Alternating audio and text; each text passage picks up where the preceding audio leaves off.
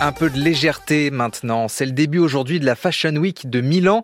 Présentation des collections automne-hiver pour les femmes. Programme chargé avec 56 défilés.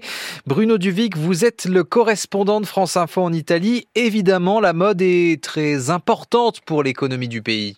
Oui, c'est un peu notre pétrole, me disait une spécialiste. Le secteur au sens large fait travailler 1 200 000 personnes, la moitié dans l'industrie, l'autre dans les services. C'est 5% de la richesse nationale italienne, en baisse d'ailleurs, c'était 8% auparavant. Les années Covid sont passées par là. Elles ont été rudes pour ce secteur où il y a beaucoup de petites entreprises, le fameux tissu de PME dans le nord de l'Italie. Il y a eu un processus de concentration.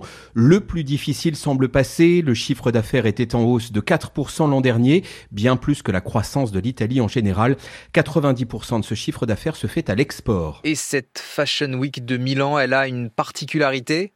Elle reflète la réalité que je viens de vous décrire. Au-delà de l'aspect rendez-vous de la création, c'est aussi peut-être plus que les autres Fashion Week, un grand rendez-vous commercial et qui ouvre ses portes à tous les segments de la mode, pas seulement le haut de gamme. L'Italie a des marques à tous les niveaux, des doudounes Moncler aux sous-vêtements et jeans Calcedonia, en passant par les chaussures Ferragamo. Et un lien particulier avec la France. Oui, parce que si beaucoup de grands noms de la mode sont italiens, beaucoup également appartiennent aux géants français pour n'en citer que deux, Bulgari chez LVMH, Gucci chez Kering. En forçant le trait, on pourrait dire que les producteurs sont en Italie et les marques en France. La France était le premier pays d'exportation de la mode italienne l'an dernier, devant l'Allemagne et les États-Unis. Cela tombe bien, après la Fashion Week de Milan, commencera celle de Paris. La semaine de la mode de Milan qui fait aussi la part belle aux créateurs africains avec l'Afro Fashion Week.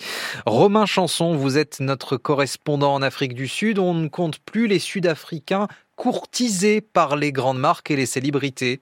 Oui, c'est le cas du créateur euh, Tebe Magougou, premier africain à recevoir le prix LVMH des jeunes créateurs en 2019.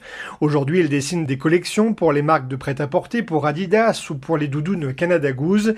Des stars comme Rihanna, Miley Cyrus ou Charlize Theron portent ces vêtements. Mais attention, dit-il, la mode africaine, ce n'est pas que le wax ou les imprimés.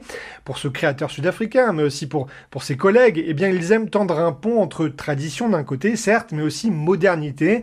Ça marche. Après TB Magougou, le prix LVMH a mis en lumière d'autres créateurs, comme la sud-africaine Cindy Sokumalo en 2020, puis le créateur Lukanyom Digi en 2021. On peut dire qu'au pays de Nelson Mandela, oui, les Sud-Africains sont stylés et ils inspirent le monde.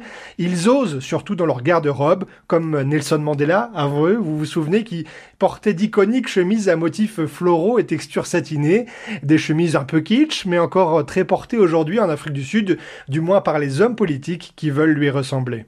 Romain Chanson, correspondant de France Info en Afrique du Sud. Direction le Japon où on vous retrouve Karine Nishimura. Le pays est aussi une terre de mode.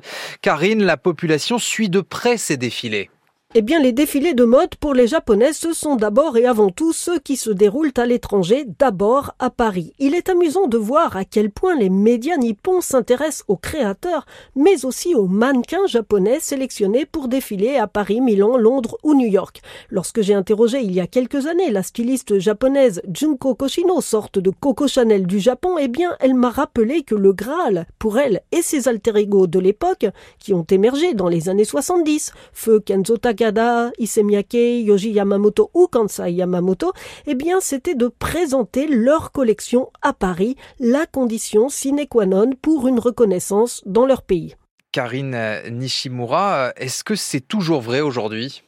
Dans l'esprit de beaucoup de Japonais, je pense que oui, les passages obligés pour se distinguer dans la mode restent Paris, Milan, Londres et New York. Il faut avoir eu son défilé là pour être reconnu au Japon. Tenez par exemple le chanteur, pianiste et batteur japonais Yoshiki qui lance sa collection cette année à Milan, donc l'a annoncé à Paris. Il a même nommé sa nouvelle société dédiée Maison Yoshiki Paris. Ce n'est pas un hasard. Vu du Japon, la mode, le prêt-à-porter ou la haute couture sont depuis toujours associés à la France. Il y a presque un signe égal entre les mots élégance et France, ce même si les couturiers français ont souvent eux aussi cherché l'inspiration au Japon. Karine Nishimura à Tokyo pour refermer le club des correspondants de France Info.